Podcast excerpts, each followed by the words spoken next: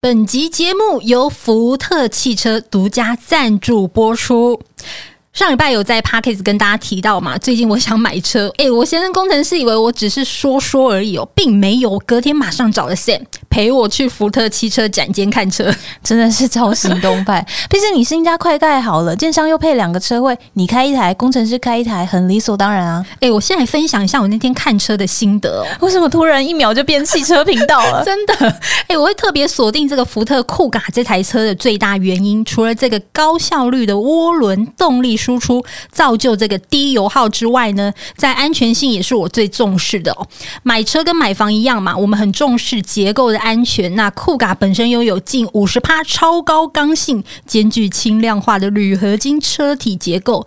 简单来说啦，就是钢材用料很坚固，底盘结构很稳固啦。这些呢，其实都是一般消费者肉眼看不到，但却是选车非常重要的点啊。没错，看不见的地方更重要，就跟房子一样，而且酷嘎这台车呢，拥有美国权威评鉴消费者报告认证为前三大品牌的这个 Level Two 驾驶辅助系统，搭载了超过二十项先进安全科技，这样你以后长途驾驶的时候呢，就可以更轻松安全的行驶移动。另外啊，在设计的细节上啊，我自己蛮喜欢酷卡的配备哦，像是这个全景式的天窗、三百六十度环景影像、行车辅助系统，还有脚踢感应尾门，哎，它感应的时候相当灵敏哦。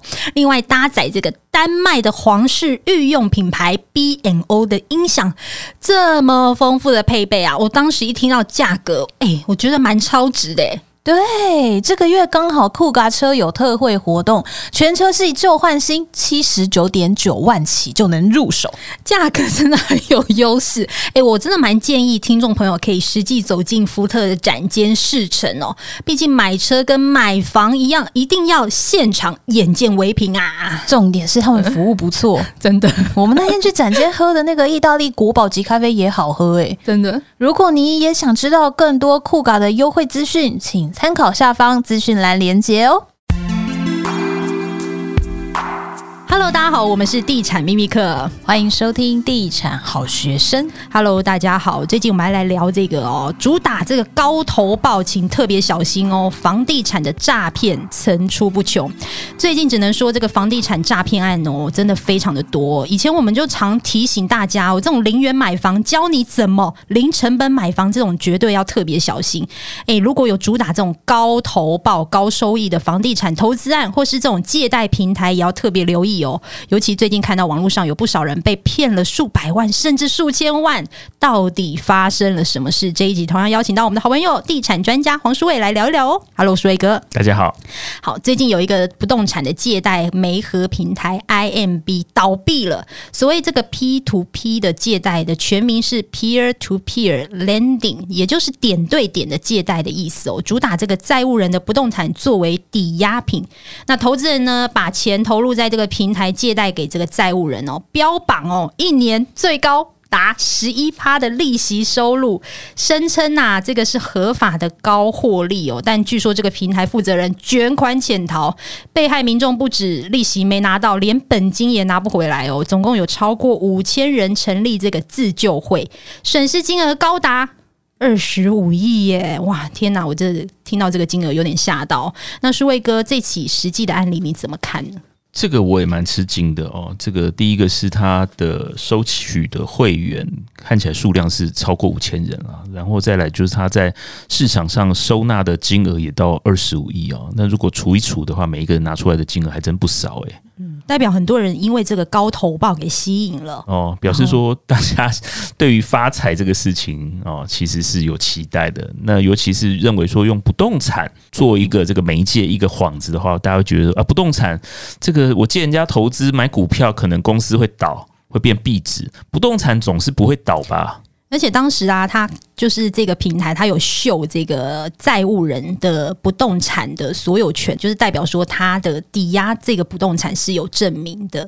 是，所以当时就是这些投资人看到他有做抵押品，所以他认为这个是 OK 的。但后来发现，原来他这一个呃不动产的作为抵押品，这个是假的，对，所以都是全部都是造假的文件。对，对我看网络上有人在讨论，第一个就是抵押权啦，抵押权一般来讲，我们其实是很平常看到所谓的这个藤本拉出来就会看到第二类藤本就可以看到。对啊，它就是所谓的他项权利部里头，它就会设定嘛，哦，你设定给银行的最高限额是多少啊？那这个是我们一般最常看到的，一般的还会有所谓的二胎啊，二胎的话，这个都看得到，二胎都看得到。它基本上只要有抵押贷款的话，用不动产做抵押贷款的话，它都会登录在上面啊。那一般来讲，它会有顺序哦。那第一个还完才能还第二个，有剩余的，如果是法拍，例如说它这个呃房子是值一千万，然后你贷款它八百万，然后第二胎。他也设定一个五百万，通常都是法拍完之后啊，如果说拍定这个价格就是七百万的话，诶，他还一晚还第一胎还没还完，第二胎根本吃不到。嗯，所以他还是会先还掉一台，然后再来看这个二胎。他是照顺位来哦，所以这个是基本的常识。好，那回到我们刚刚讲一开始，他说十一趴，十一趴真的很诱人呢。各位知道，如果不动产，我们刚刚讲小额投资人真的不是买得起这个资产，或者是拿不出头期款，后面也不想缴房贷，只是想跟着这个房地产投资做一个地产梦的。一般来讲，最安全、最稳当的这个投资叫 REITs。嗯，那 REITs 一般呃每年差不多它的这个值利率分配差不多分配多少？两位知道吗？五趴、三趴，差不多，抗通膨就对了。对，所以对于这些有钱人来讲，或者是有一些手上有钱有闲钱，刚敏婷讲的没错，有些是能超过五趴，但是平均起来其实就两三趴。那他会觉得说，哎，他怎么会这么低呀？因为大家想，台湾不动产的这个租金收益率有多高？商办顶多是两趴三趴就很了不起了，对不对？那你说最近的有卖掉一个百货公司，也是 REITs 拿出来的，它也标榜五趴，那哪里去跟你生一个十一趴的东西出来？那听起来就有鬼啊！啊，对嘛？啊，十一趴你就是说说难听点，这些人就觉得自己就是民间放款公司，哎，九出十三归那个高利贷，对对对对，只是说我让中间这个平台或者是这个中间人抽一个。手续费、管理费差不多三趴五趴，就差不多从高利的十六趴往下降个三趴五趴，差不多就是十一趴的这个标准。那大家觉得说，而不只是抗通膨，搞不好还可以存钱，嗯，就会有一些我们必须讲有点可怜啦哦。他其实不是贪那个两三倍的这个报酬，他只是贪一个年报酬十一趴的产品。基本上以目前低利率的时代，其实也是很难成立。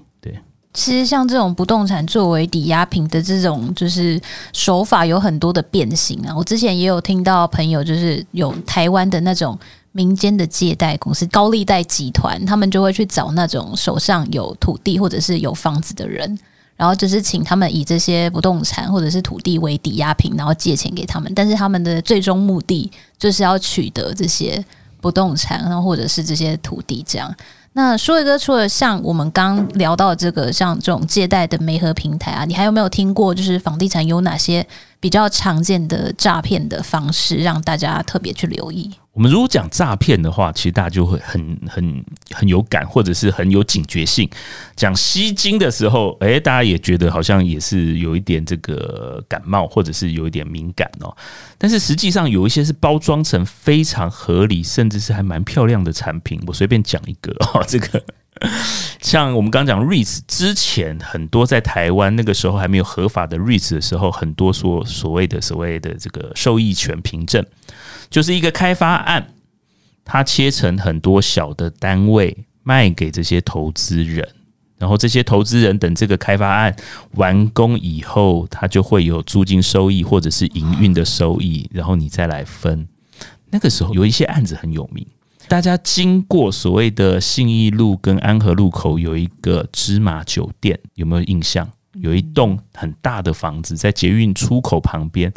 有一栋很大的房子在脚尖，它的对面就是侨福花园广场豪宅啊。那我们现在讲的这个芝麻酒店，它是一个要说烂尾楼也可以，它但是它就是在都市市中心哦，离这个我们说临江街夜市非常近哦。它就是一个这个废墟好了啊。那当初他是怎么样的吸金呢？当初他是一个建设公司，这个建设公司很厉害，他一开始在台湾是首创所谓的预售房屋制。好，那芝麻酒店他就打出，哎，我这边有多少个单位？五百个单位。他首先第一个动作就是把整个投资的架构叫小口化，分成小单位。那你来认股的话呢，每一股差不多是二十九点八万。哇，一股嘛，门槛很低哦，门槛很低吧？对，哎、欸，这个是多久以前？一九七六年吧？也太久，这考古题了吧？果然是活字典。对啊，可是也不高嘛，对不对？活化石了，其实也不高，嗯，对不对？你想，如果呃十倍的话，三百万或者是五百万，基本上以那个时代经济成长快速两位数成长的时代，其实很多人是拿出那个钱，然后打出更诱人的个口号哦。他说：“你买我的。”就你来买我的楼，对不对？然后我租你的，我跟你租楼，然后售后回租，现在对对对，售后回租，对对对，所有权在你身上，对不对？然后我还保证我跟你租，然后这个租金很漂亮，因为五年之后就回本了，全部都是你的。哇，这听起来超赞的，我都想要买一个，是不是？所以那个时候 第一个倒掉的就是财神酒店。因为他其实不只是这个案子，他还我们刚刚讲他是预售屋的始祖，所以他同时操作很多案子，杠杆开太大。对，然后他在呃石门水库也有一个案子，然后另外一个建商他的案子也是很特别。我想所有人都知道这个仁爱圆环吧？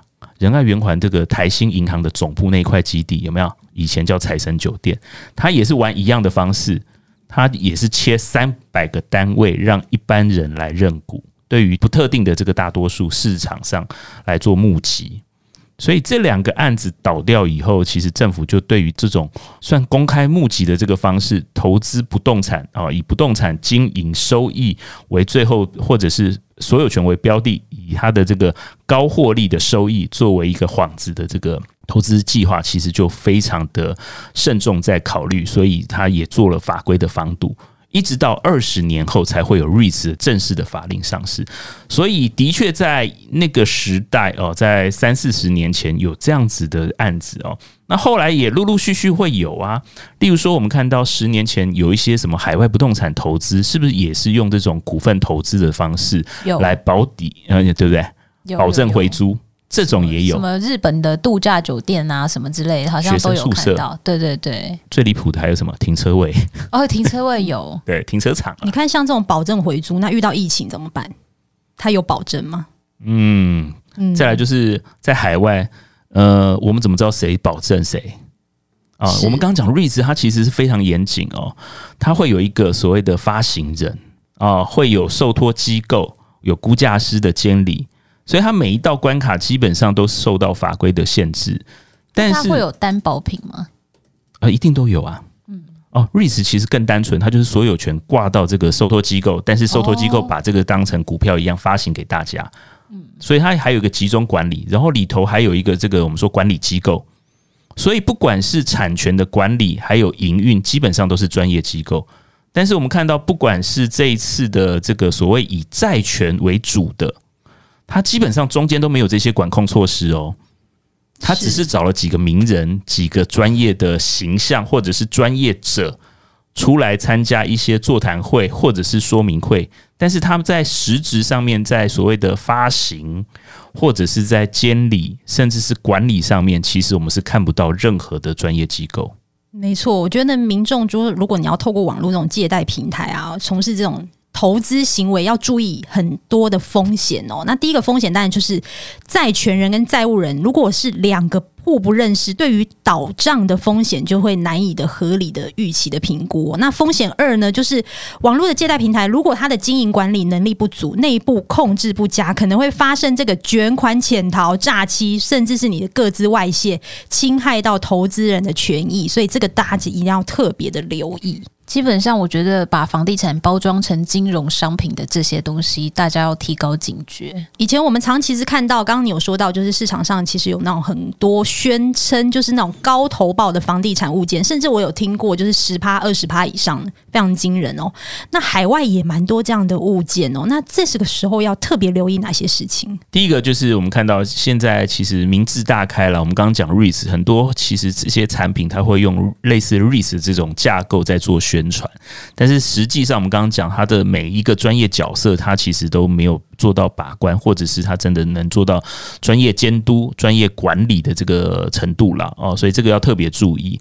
再来，这这些哦，如果说我们宣称或者我们看得到的这些大型投资案，一般来讲，他真的在募集的时候，他应该是用私募的方式，他是对于有身份资格限定的人，或者是有投资资格限定的人，他才能做招揽，他不能对一般不特定的大多数大众或者是消费者进行私私募或者是一些呃资金的募集。所以在这一次，我们看到银行局尽管会有特别出来讲哦，这个做法绝对是违反银行法的这个做法。所以第一个就是我们认为说，一定要有一个专业的单位，不管是它是受托机构或者是这个发行单位。它一定是要合法合规的啦。那再来就是，对于以目前来看哦，我们刚刚讲一些股权呐，或者是一些交易投资，大家其实已经有戒心。相对来讲，刚刚讲的是对于债权，我觉得我只是收他利息而已，这个好像不是太大的问题。但是其实后面的问题才多嘞。我们刚刚讲。一般我们过去民间知道所谓的民间放款啊、收利息的，最后主事的其实他那个背景绝对都不是太正常吧？啊，那我们一般事情小民有什么条件、有什么能力？跟这些人做谈判，或者是委托他帮我们做经营管理，我们来做收这么高的利息呢？所以从常理来看，不管是他的这个最后的结果，或者是从一开始跟我们接触、业务接洽、业务拓展的这些机构，我们应该都要认清它的真实性。其实我们之前有有收到过那个粉丝的私讯，他说有朋友找他那个投资房产，然后是一个建商的自首案。那一个人的投资的最低门槛是几十万就可以拥有这个民宿的共同 经营权，而且每个月呢收租不间断诶，超棒的。然后那间公司还说，这个预估的投报会有百分之二十 percent，超高的。对，然后呃，这个合资即将满团，就是叫他要加入要。赶快这样，然后因为他是第一次投资房地产，所以就问我们说，不知道有没有什么风险呢？听起来就超级不行，听起来超超有风险。我记得我那时候好像回他说啊，那如果他的投报二十 percent，干嘛不去银行？那个就是找他投资人，干嘛不要自己去银行借信贷去投资就好了？这个怎么算都划算啊！非常的不合理啊，就代表一定是很很奇怪啊。这么高投报，他干嘛不自己赚，要给别人赚？对啊，就那个建商自己去借钱来用就好了。二十 percent 呢，而且民宿的共同经营权，这个是什么？当然，我们在市场上也会听到有一些哇，真的是财务操作技巧很厉害的啊。例如说，呃，他的确他是用类似放款或者是投资，甚至是股权的方式进入这个整个开发案或者是整个这个交易案，然后他在两年内、三年内他就出场可以赚多少。各位不要忘记哦，第一个就是这些机构或者是这些专业者，第一个他在财务上面，他的这个杠杆可能本来就开很大，然后他投资的面向很多。再来，他的确也有一个营运单位，即使是我们说他原来的这个债务人最后烂尾或者是跑路，他有能力接下来继续做的。但是我们试想，我们个人对于一个茫茫。呃，不知不知其所以内容的这些组合，或者是债权内容，我们有什么办法做监理或者是控管？甚至最后案子交到我们手上，我们有没有办法把这个烂尾楼经营起来？如果都没有办法的话，我觉得这些呃对高利的期待，其实应该要放放弃了。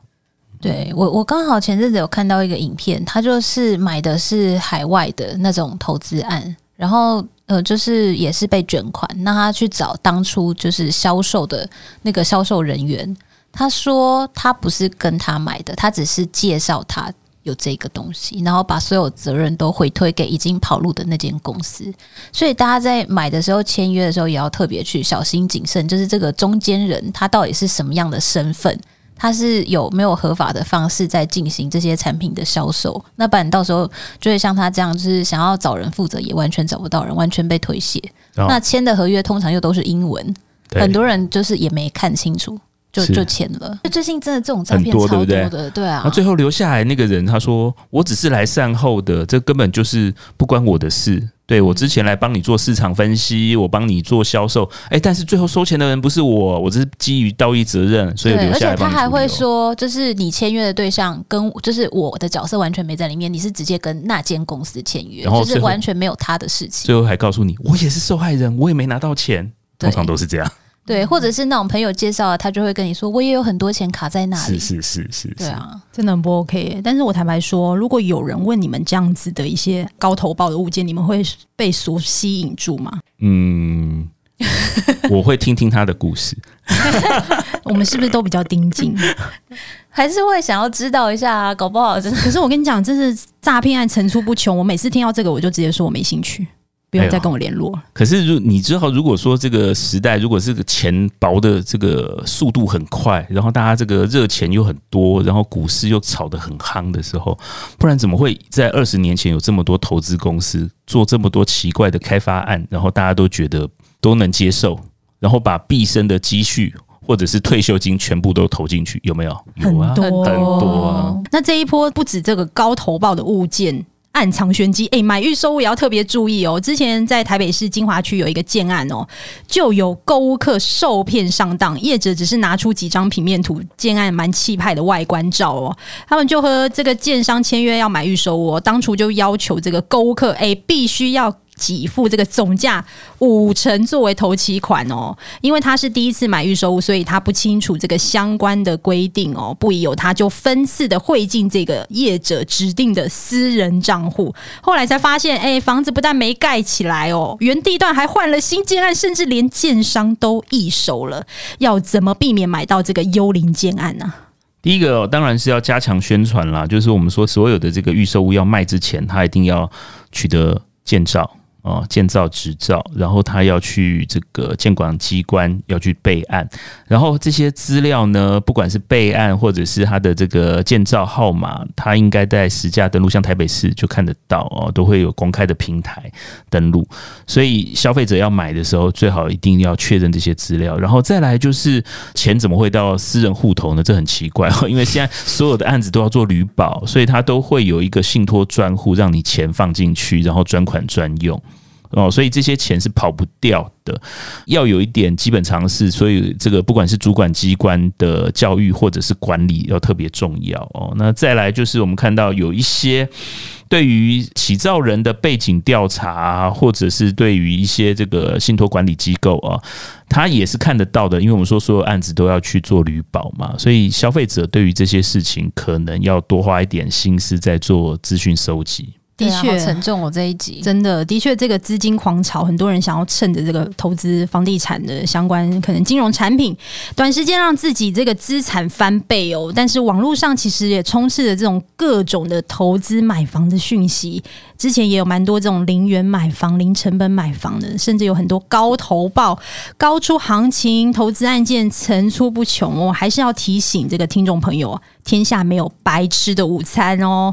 某些看似这种入手门槛低、高出市场投报很多的产品，还是要睁大眼睛仔细评估清楚啊！毕竟大家赚钱都很辛苦，大家一定要特别的小心。嗯，好，这一集也非常谢谢舒卫哥，那我们就下一集再见喽，拜拜，拜拜。